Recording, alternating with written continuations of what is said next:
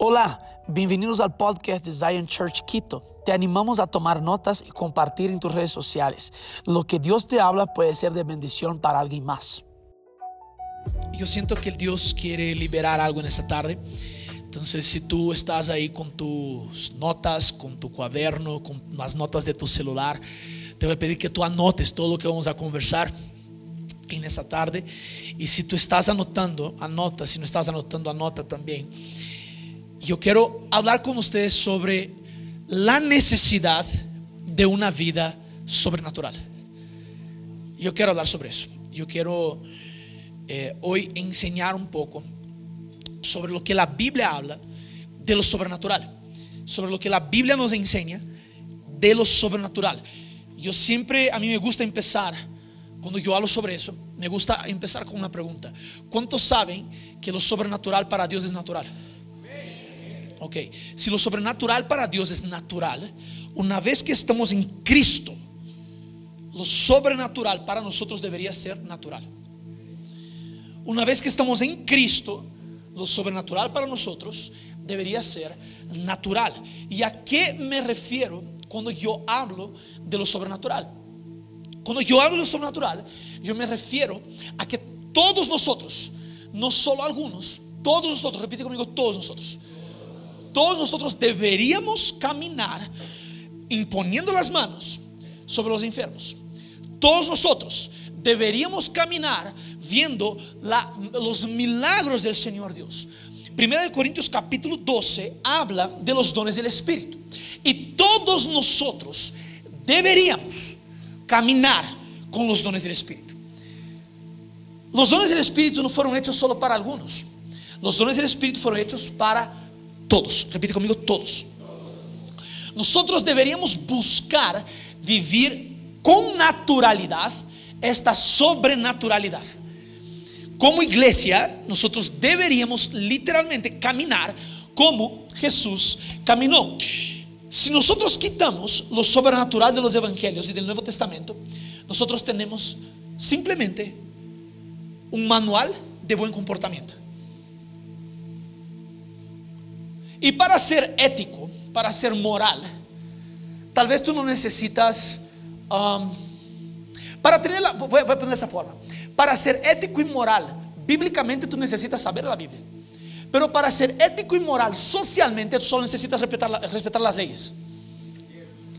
Y muchos de nosotros pensamos que eso es a lo que Jesús nos ha llamado. No estoy diciendo que tienes que ser rebelde contra las leyes, no es eso. Pero estoy diciendo que nosotros sí somos éticos, sí eh, tenemos moral, la moral bíblica. Pero ahora, si el Evangelio solo se reduce a eso, ¿qué atracción tiene el Evangelio? Si Jesús no simplemente predicó el Evangelio con palabras, pero Jesús también demostró por dónde pasaba el poder del Espíritu Santo, ¿qué me hace pensar o qué te hace pensar que tú vas a ser efectivo en tu llamado simplemente predicando y no demostrando poder? ¿Qué te hace pensar que nosotros como iglesia debemos simplemente predicar y no demostrar el poder de Dios? ¿Qué te hace pensar? Tal vez tú estás pensando, no, pero solo voy a imponer las manos cuando Dios me mande. Ya mandó. Ya leíste la palabra de Dios. Mateo capítulo 10, versículo 8 dice que Jesús envía a sus discípulos. Y la Biblia dice que Jesús les da autoridad para entrar de ciudad en ciudad, imponiendo manos sobre los enfermos que ellos serían sanados. Escucha, la Biblia deja muy claro que los discípulos, si tú abres Mateo 18, acompaña ahí, Mateo 18. La Biblia da un orden, Jesús da un orden muy claro a sus discípulos. Él dice, sanad, repite conmigo, sanad a los enfermos, resucitad los muertos, expulsad demonios. Jesús no está diciendo, pidan al Padre que sane a los enfermos.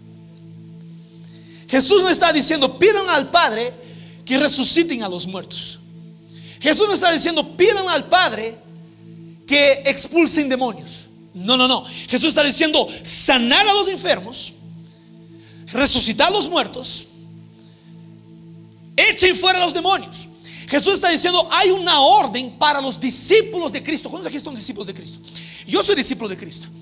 Y Marcos 16 va a hablar que a los que creen, las señales les van a, seguir. ¿Cuántos creen en el Señor Jesús como su Señor y Salvador? Si tú no crees, hoy es tu día. Amén. Pero ahora, yo, yo tengo la impresión de que nosotros castramos el poder del Evangelio por no disfrutar de la sobrenaturalidad de la palabra de Dios. Yo tengo esa impresión de que la iglesia simplemente quiere reunirse todos los domingos, domingo a domingo, y gloria a Dios que nos reunimos porque yo creo que el cuerpo de Cristo tiene que estar unido, tenemos que estar juntos, tenemos que, y eso es toda la historia de la iglesia.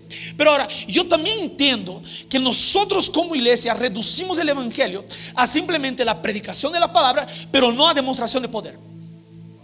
Y cuando yo hago eso, cuando nosotros vivimos de esa forma, nosotros no estamos entendiendo la integralidad del evangelio. De hecho, yo estoy disminuyendo el mensaje de Cristo.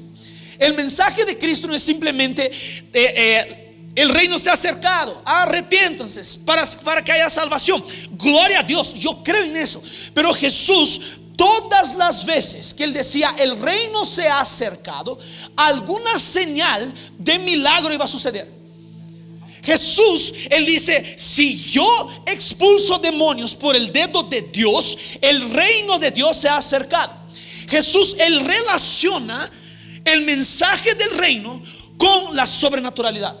Jesús él relaciona en la predicación del evangelio. La predica y la predicación es importante. Hay que hablar, hay que predicar. Pero ahora la predicación del evangelio está relacionada directamente con las señales está relacionada directamente con la sobrenaturalidad. Si nosotros quitamos del Evangelio las señales de Cristo, de hecho, intenta leer. Ya, no sé si yo ya traté de hacer eso y es muy difícil. Leer los Evangelios sin los milagros. ¿Logras? ¿Y vas a estar convencido de que Jesús es el Mesías? No, porque simplemente la predicación de Jesús, sin estar aliada, sin estar ligada a lo sobrenatural, no respalda quien Jesús es. No estoy predicando herejía. Eso es Biblia.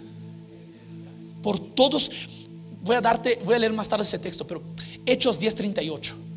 Ya yo voy a traer ese texto más tarde. Pero Jesús Básicamente, cuando Jesús predicaba, la Biblia dice que Dios le ungió con el Espíritu y con poder y que Jesús fue por todos los lados sanando y liberando a todos los oprimidos por el diablo.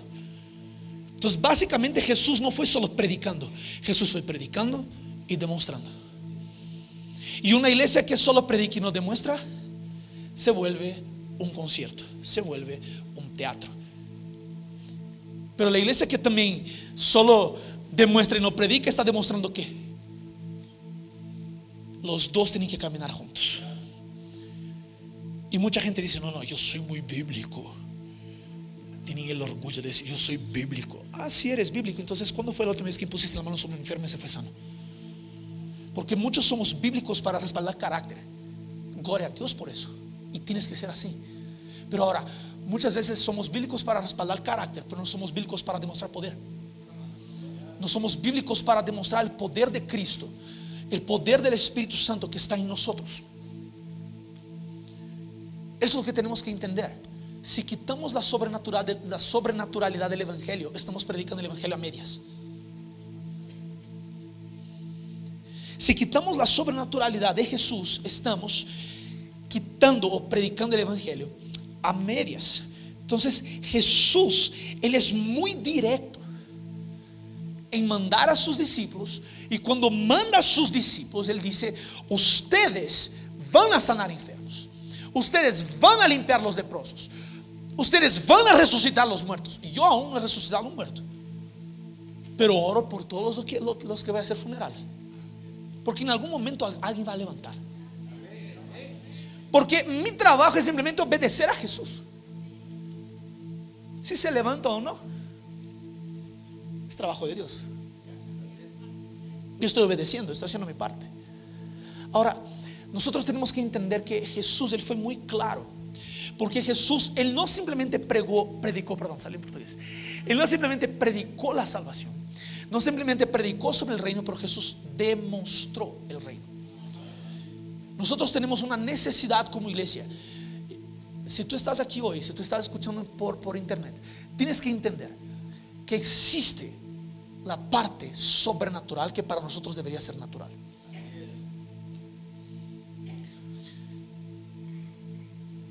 Yo creo que mucho de la, de la... Yo estoy saliendo un poquito acá, pero ¿por qué sentiría dar eso? Mucho de la falta de lo sobrenatural en la iglesia fue por una teología equivocada de que ah, si Dios quiere sanar, que Él sane. ¿Cuántos aquí fueron enseñados? Yo te voy a decir que yo crecí así, pero ¿cuántos aquí fueron enseñados a cuando vayas a orar por un enfermo, tú dices, Señor Dios, si es tu voluntad, sánale? ¿Cuántos aquí fueron enseñados a orar así? Alza bien alto la mano. Ok, es la oración más sin fe que existe en la vida. Vamos a romper una teología aquí equivocada. Porque la voluntad de Dios es sanar. No hay ningún paralítico en la Biblia, no hay ningún enfermo en la Biblia que Jesús ha dicho, ah, no sé si te quiero sanar. Más bien, espera un poquito más para que tu carácter pueda ser perfeccionado, para que yo te pueda sanar. ¿Qué teología es esa que no está en la Biblia? ¿Qué doctrina es esa que yo no veo en la Biblia? Daniel, entonces, ¿por qué no todos son sanados?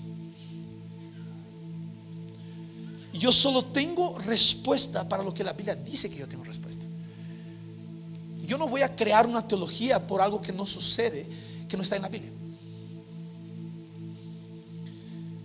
Entonces nosotros tenemos que entender que existe la sobrenaturalidad del Evangelio. Mira, entonces ¿por qué nosotros necesitamos una vida sobrenatural? ¿Por qué la iglesia de Cristo entonces necesita una vida sobrenatural? Número uno, porque esa fue la forma que Jesús vivió. Jesús, ¿cuántos entienden que Jesús es el modelo? ¿Entiendes que Jesús es nuestro modelo? Ok. Tú entiendes que el mismo espíritu, el mismo, repite conmigo, el mismo, el mismo espíritu que habitó en Jesús, ese mismo espíritu ahora habita en cada uno de nosotros. Entonces, si el mismo espíritu que habita en Jesús ahora habita en cada uno de nosotros, ¿por qué yo voy a disminuir el espíritu que está en mí, Espíritu Santo? El Espíritu de Dios, el Espíritu del Dios viviente, el Espíritu del Dios creador soberano que gobierna por, toda la tierra, que creó cielo y tierra, creó a todos nosotros. ¿Por qué yo voy a disminuir el Espíritu Santo de Dios diciendo que el Espíritu Santo de Dios solo actúa en Jesús no actúa en mí. ¿Ya te cuenta que tú disminuyes al Espíritu Santo? Que tú apagas al Espíritu Santo. Y la Biblia dice, no apaguéis al Espíritu. Pero nosotros apagamos el Espíritu Santo a partir del momento que no usamos todo lo que está a nuestra disposición para predicar el Evangelio. Jesús, Él usó todo lo que estaba a su disposición todo el poder de Dios. Jesús era 100% Dios, 100% hombre. ¿Cuántos entienden eso? 100% Dios, 100% humano. Y Jesús en su humanidad, en su limitación humana, Él usó el 100% de Dios que Él era para poder predicar el reino a través de sobrenaturalidad. ¿Qué me hace pensar que yo no voy a necesitar del 100% que estaba en Jesús, que ahora está en mí, para predicar el Evangelio? Yo voy a necesitar el 100%. Tú vas a necesitar el 100%. Porque si no, tú no puedes ser efectivo para el reino de Dios.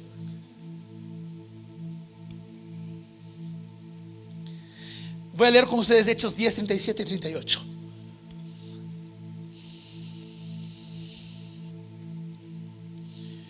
Dice así, vosotros sabéis lo que se divulgó por toda Judea comenzando desde Galilea, después del bautismo que predicó Juan. Como Dios ungió, ungió con qué? Con el Espíritu Santo y con poder a Jesús de Nazaret. Y como este anduvo haciendo bienes y sanando a todos los oprimidos por el diablo, porque Dios estaba con él.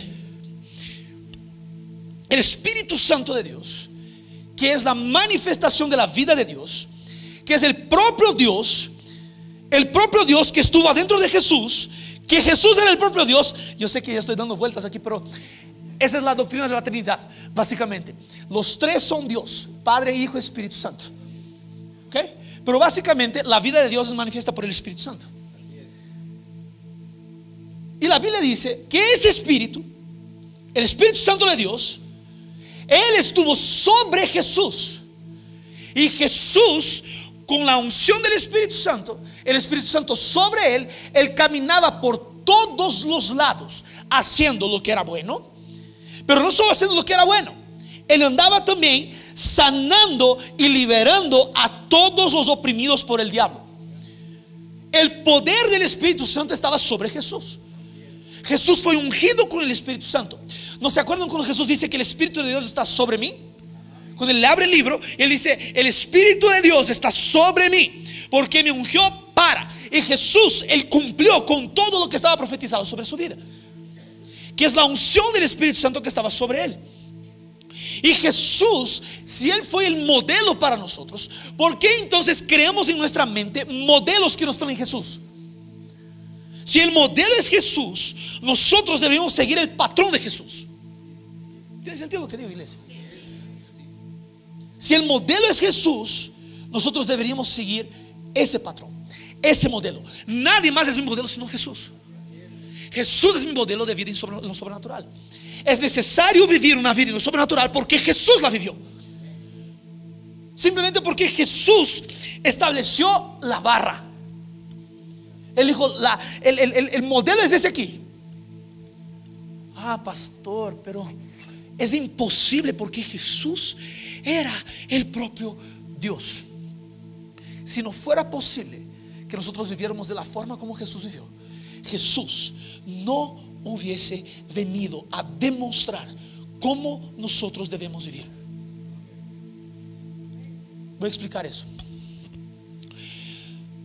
El primer Adán Adán, que fue creado por Dios, ese Adán, él era el ejemplo que nosotros deberíamos haber seguido si no hubiese caído. ¿Por qué? Porque Dios sopla en él el espíritu y pone su espíritu, Dios pone su espíritu en Adán. Pero Adán peca. Adán y Eva caen.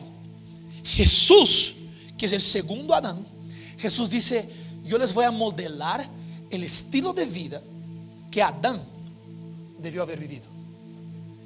Y yo ahora como el segundo Adán voy a comenzar a modelar y ser el ejemplo de cómo ustedes deberían vivir.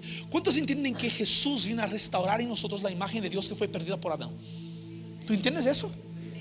Si tú entiendes eso, tú entiendes que Jesús entonces que era la imagen del Dios viviente, el Hijo del Dios viviente, pero la imagen exacta. La Biblia dice que Jesús es la imagen, la expresión exacta de Dios. Por eso todo lo que está fuera de Jesús no es Dios. Porque Jesús es la imagen, Él es la exacta expresión del Padre.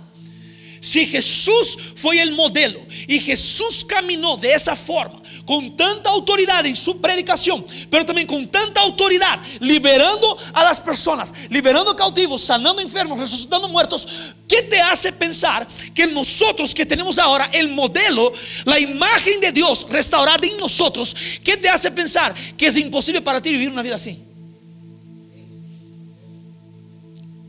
No es imposible. Es completamente posible.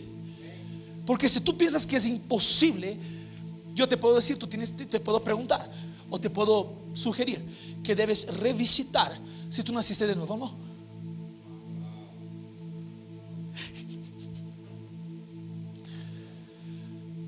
Es necesario nacer de nuevo. Es necesario nacer del Espíritu. ¿Tiene sentido lo que digo, iglesia?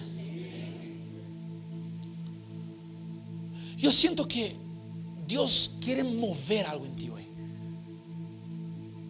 Que no es solo algunas personas que tienen que moverse, pero es la iglesia. Es el cuerpo de Cristo en la tierra. Nosotros cargamos señales y maravillas. ¿Sabes cuándo tú vas a comenzar a ver la sobrenaturalidad? Cuando tú comiences a orar, cuando tú comienzas a imponer manos. Me acuerdo que una de las, de las cosas que más me, me llamó la atención, la primera vez que pisé en Zion Church, eso fue en 2014, llamaba Montesión en esa época. Yo estaba con un dolor brutal en mi brazo, brutal. Me dolía mucho, no sé, creo que había pasado mucho tiempo escribiendo en la compu. Y una de las pastoras de la iglesia, en lugar de ofrecerme una pastilla para el dolor, vino e impuso sus manos y oró por mí. En ese momento yo fui sano, en ese momento. Yo no estoy diciendo que pastillas, medicina, eso está mal, no estoy diciendo eso. Pero ahora yo estoy diciendo que para una cultura de lo sobrenatural, nosotros debemos caminar con el ejemplo que Jesús caminó. ¿Cuál es el ejemplo que Jesús caminó? Ah, no, tómate una pastilla, no, no, no, dame aquí, déjame orar por ti ahorita. Vamos a poner las manos aquí ahorita, vamos a resolver ese problema aquí ahorita. Porque yo creo que una oración puede mucho más que cualquier otra cosa en ese mundo. Yo creo. ¿Tú crees en eso? Porque si tú no crees, ¿para qué oras? Si tú no crees, ¿para qué oras? Si tú no crees que tu familia puede ser sana o puede ser liberada, puede ser tocada por el poder de Dios, ¿para qué oras? Si tú no crees en la sobrenaturalidad de Dios, ¿por qué oras? Si tú tienes un plan B, C, D y E, ¿para qué oras? Jesús, Él fue muy claro. Jesús fue nuestro ejemplo, la forma como Jesús vivió. Jesús vino como uno de nosotros para demostrar cómo nosotros debemos vivir.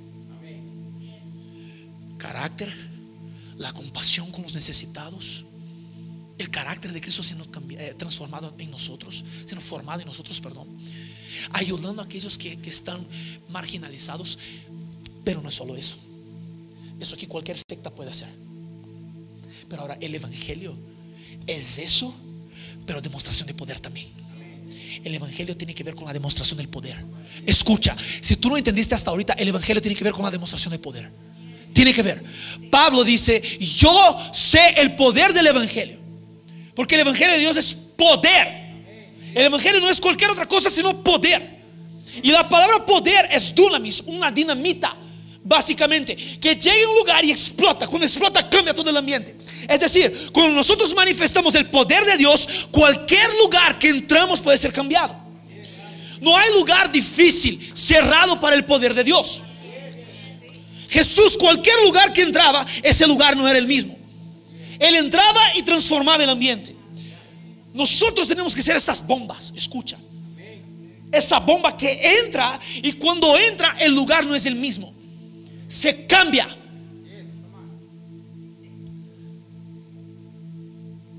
Quiero que la gente no les guste el poder de Dios aquí. Tengo cinco personas que les gusta. Come on, vamos, yes. Punto número dos: ¿por qué necesitamos una vida en lo sobrenatural? Porque la iglesia representa la naturaleza de Jesús. La iglesia representa la naturaleza de Jesús. Yo estaba conversando antes de, empezar el servicio y una de las cosas que yo creo y que es bíblica, la verdad, es que el Espíritu de Dios, Él no habita en edificios, no habita en construcciones hechas por manos humanas. Eso dice la palabra de Dios. ¿Cuántos entienden eso? Ahora, ¿en dónde es que el Espíritu de Dios habita. El Espíritu de Dios habitaba antes en Jesús. Por eso no podía estar con todos. Por eso fue necesario que Jesús en Juan 20, 22 hiciera... La Biblia dice que él sopló el Espíritu en los discípulos. Que ahí es el nuevo nacimiento de los discípulos por si acaso. Juan 20, 22. El Espíritu de Dios necesita un cuerpo para habitar.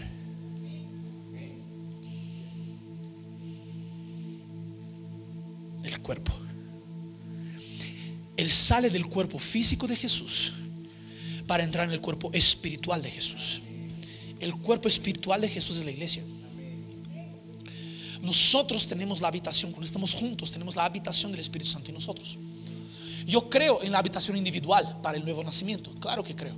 Pero ahora, más que eso, yo también creo que cuando todas las veces que tú ves, cuando Pablo habla sobre el Espíritu Santo en ustedes, él no está hablando de forma individual, está hablando de forma corpórea, está hablando de forma corporativa, está hablando del cuerpo de Cristo, está hablando de todos nosotros. Y nosotros tenemos que entender que el Espíritu que resucitó a Jesús de los muertos, ese Espíritu habita en nosotros. No es cualquier Espíritu, es el poder de Dios, es la manifestación de la vida de Dios.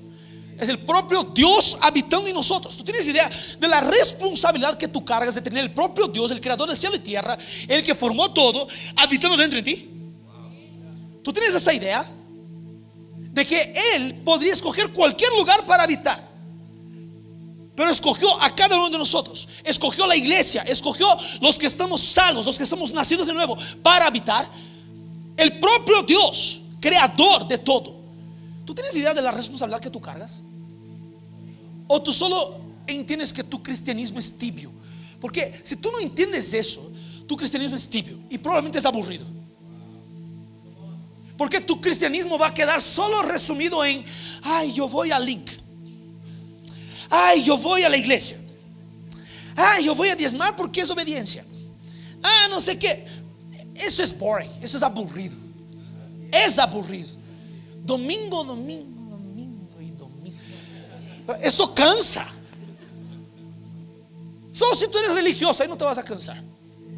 Que normalmente es lo que sucede. Pero ahora, para que tu cristianismo no sea aburrido, tú tienes que comenzar a entender que la naturaleza de Cristo está en la iglesia. La naturaleza, el poder que estuvo en Jesús está en la iglesia. Por eso no es solo uno que impone las manos. Es decir, si entra un enfermo aquí, ya desde la entrada, nosotros hablando con esos voluntarios, ya desde la entrada, tú vas a imponer las manos de esa persona, va a ser sana antes de entrar acá. Porque la persona ya toma un, un borrachera del Espíritu Santo, entró aquí, ya está todo bien. Desde el parqueadero. Todos nosotros cargamos la presencia de Dios. Repite conmigo, yo cargo la presencia del Espíritu Santo. Gloria a Jesús.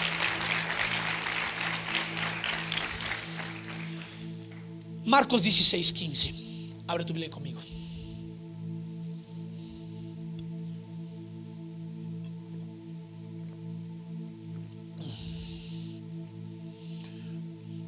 Eso aquí es Pablo, perdón, eso aquí es Marcos, Juan Marcos, hablando sobre la gran comisión. Hay la primera gran comisión que está en Mateo 28, pero también hay la gran comisión que está en Marcos 16, que es eso aquí que vamos a leer ahorita. Dice así, y les dijo, id por todo el mundo y predicad el Evangelio a toda criatura. El que creyere y fuere bautizado será salvo, mas el que no creyere será condenado. Y estas señales seguirán a los que creen.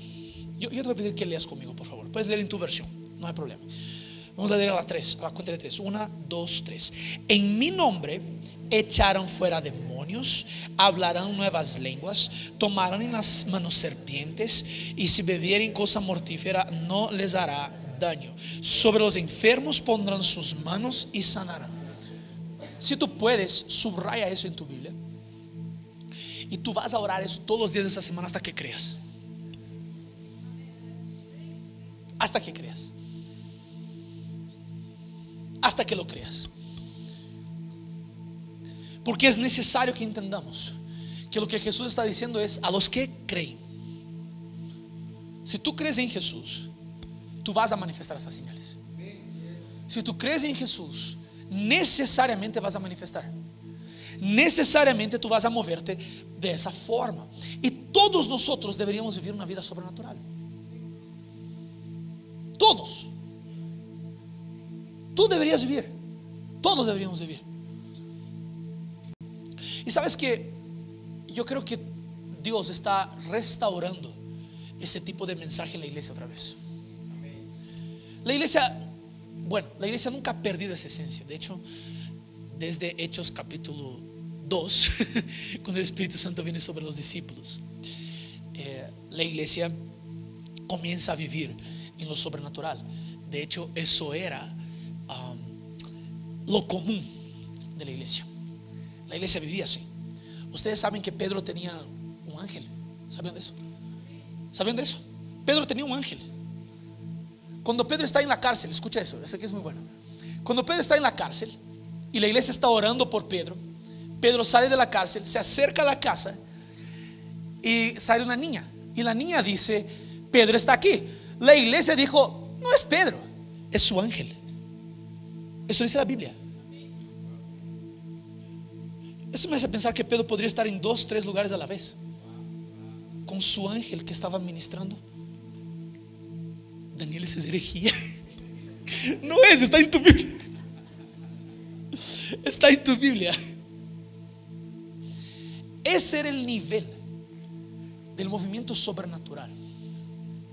Sabes que me encanta mucho una frase de Bill Johnson que él dice así, que la iglesia primitiva no tenía la Biblia que nosotros tenemos, pero nosotros no tenemos el poder que ellos tenían. Me encanta esa frase de Bill Johnson, porque él dice, por ser tan formales con la palabra de Dios, perdimos el poder y no caminamos en poder, no caminamos en el poder del Espíritu. Y la Biblia es muy clara cuando Jesús dice que todos podemos vivir. Y todos, aquí en ese salón debe haber unas 350, 400 personas. Todos aquí deberían vivir lo sobrenatural. Todos aquí, todos. Los niños que están al otro lado, que debes ver unos 50 también, deberían vivir lo sobrenatural. Deberían poner manos y sanar a la gente. Deberían hacer, todo eso. Yo, yo todos los días, yo pongo las manos sobre la barriga de María Ángel. Ya eso antes de, tener hijos, de, que, que esté embarazada. Y yo digo, a la Chloe, que, es la niña que está por venir, le digo, tú, tú, cuando menos pueda, y ya vas a imponer las manos y vas a tener a la gente. ¿Sabes por qué? Porque es necesario que nosotros vivamos una vida en lo sobrenatural. Tú tienes que activar el don que hay en ti. Aviva el don que hay en ti.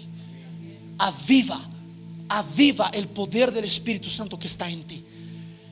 Aviva. Tú tienes que ser un avivamiento ambulante. ¿Por dónde pasas? Ves un enfermo. Ven acá, déjame orar por ti. ¿Por dónde pasas? No puedes. Ay, pero ¿y si lloro? Y, Dios nos sana. Rompe tu orgullo al menos.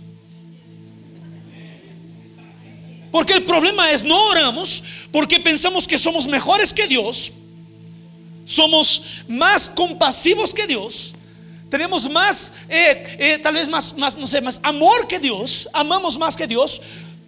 ¿Tú piensas que tú amas a tu prójimo más que Dios le ama a tu prójimo? El problema es que tú oras pensando que vas a avergonzar a Dios si Dios no la sana a esa persona. ¿Quién dice que Dios se avergüenza? Dios solo quiere que sus hijos obedezcan. Y más que la persona ser sanada es la persona ser amada. Nosotros demostramos el amor de Dios. Estamos para las personas. ¿Tiene sentido lo que digo? ¿Tiene sentido? De verdad tiene sentido. Vamos para el último punto.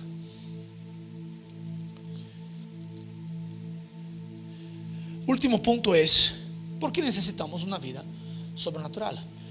Porque el poder respalda el testimonio. Escucha, el poder respalda el testimonio. Yo podría hasta decir que el poder respalda lo que predicas. Hechos capítulo 1, versículo 8. Abre tu Biblia rápido conmigo. Hechos capítulo 1, versículo 8.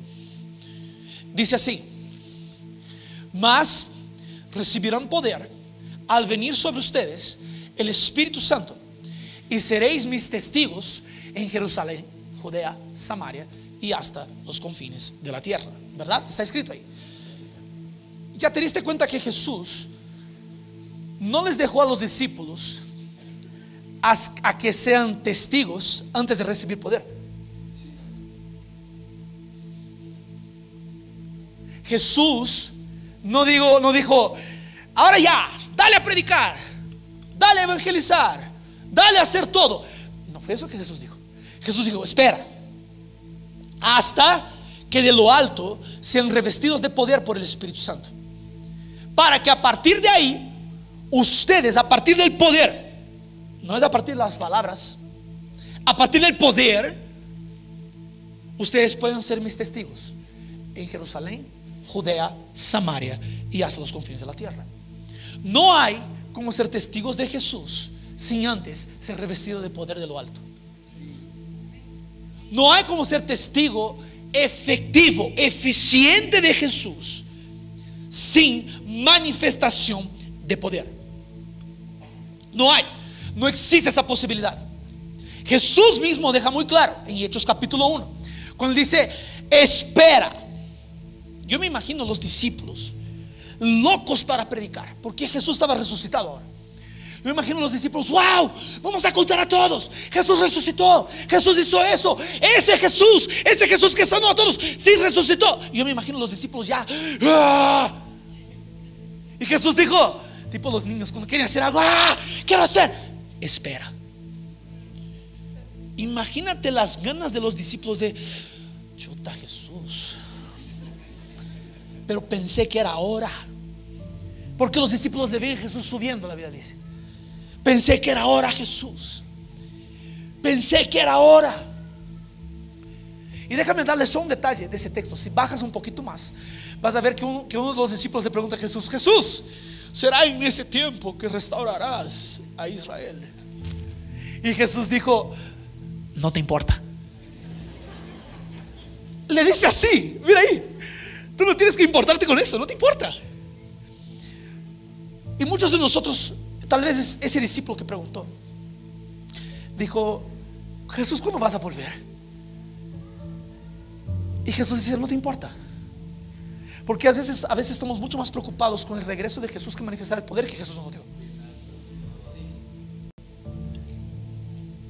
Si tú eres salvo, si tú recibiste a Jesús como tu Señor, no tienes que preocuparte si Jesús, Jesús regresa ahora, mañana y de aquí en 10 años.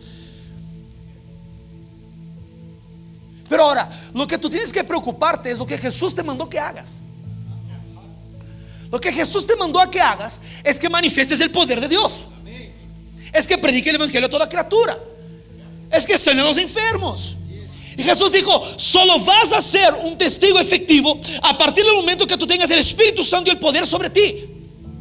¿Y por qué yo estoy diciendo que el poder respalda el testimonio? ¿Por qué? Porque los discípulos iban a testificar de la resurrección. Iban a hablar que Jesús vino para darnos la vida y vino en abundancia. Pero ¿cómo iban a respaldar esa prédica? Con el poder y la manifestación de las obras de Cristo de los milagros de Cristo. Los discípulos, ellos iban a decir, mira, ese Jesús que ustedes escucharon, ese Jesús. Ahora mira, levanta y anda. ¿Escuchó el mensaje? Ahora, ese poder aquí es para respaldar lo que acabo de predicar. Jesús, en cierto momento, estaba en una casa y algunos amigos cuatro amigos, básicamente cuatro, cuatro personas, traen un amigo que estaba paralítico y le bajan desde el techo hasta el piso. ¿Ustedes se acuerdan de esa historia? Jesús está aquí y Jesús dice, tus pecados están perdonados. Wow. Y los escribas y fariseos dicen, ¿cómo así? Solo Dios puede perdonar pecados. Y Jesús dijo, para que sepan que el Hijo de Dios tiene autoridad en la tierra para perdonar pecados. Yo no solamente digo que tus pecados están perdonados, no levántate, toma tu lecho y anda. Cuando él se levanta, Jesús estaba probando que lo que había predicado, lo que había dicho era real. Jesús dice, para que sepan, aquí está la señal, aquí está el poder, de que yo tengo autoridad. La pregunta es, ¿dónde está la autoridad de la iglesia? No solo de predicar, pero demostrar con señales y maravillas lo que predica. ¿Verdad? Nosotros tenemos que entender que fuimos llamados a vivir de esa forma. Te voy a dar otro ejemplo. Pablo en Primera de Corintios, capítulo 3. Pablo se acerca a la iglesia, está escribiendo a la iglesia de Corinto y está diciendo lo siguiente: Yo no vine a ustedes con palabras de persuasión humana, pero yo vine con demostración de espíritu y poder. Estás anotando ese versículo, ¿no? 1 Corintios 3, 16. Te voy a decir lo que Pablo está diciendo. Pablo, el contexto aquí, Pablo se está defendiendo porque era muy común en esa época que hubieran buenos oradores, personas que hablaban bien. Se llama, se llama la homilía, la homilética, el arte de comunicación. Y estas personas estaban viniendo con otro mensaje que no era el mensaje del Evangelio. Estaban viniendo con buena comunicación, con buena oratoria. Y estaban convenciendo, convenciendo a los de Corinto a salir de su fe. Pero Pablo dice lo siguiente, yo no vine a ustedes como esos de ahí que son engañadores. A veces un buen comunicador solo es un engañador. Tomen cuidado con eso.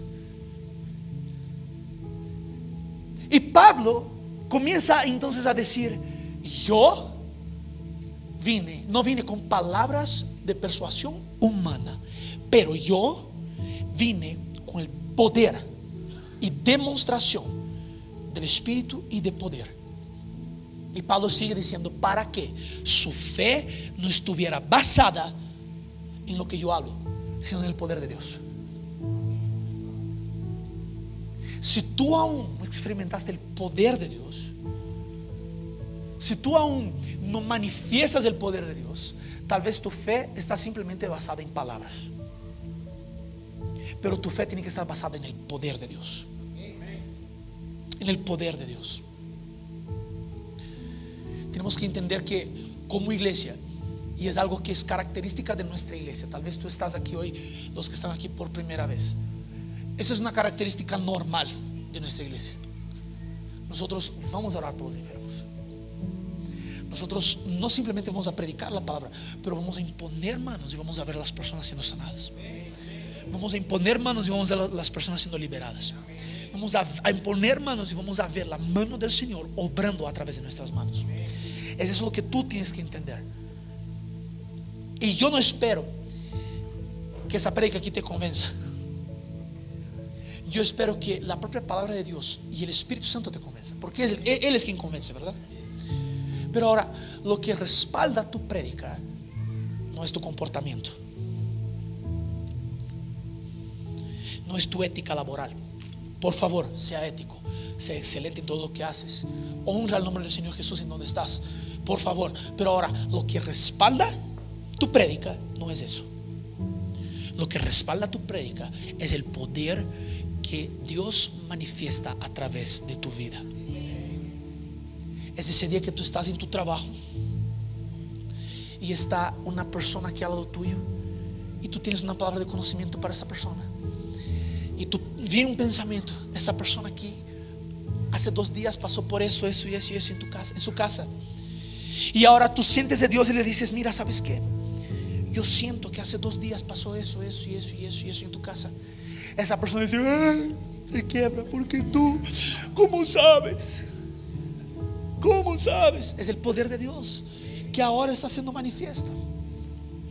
Es el poder de Dios por un don, una palabra de conocimiento que ahora viene.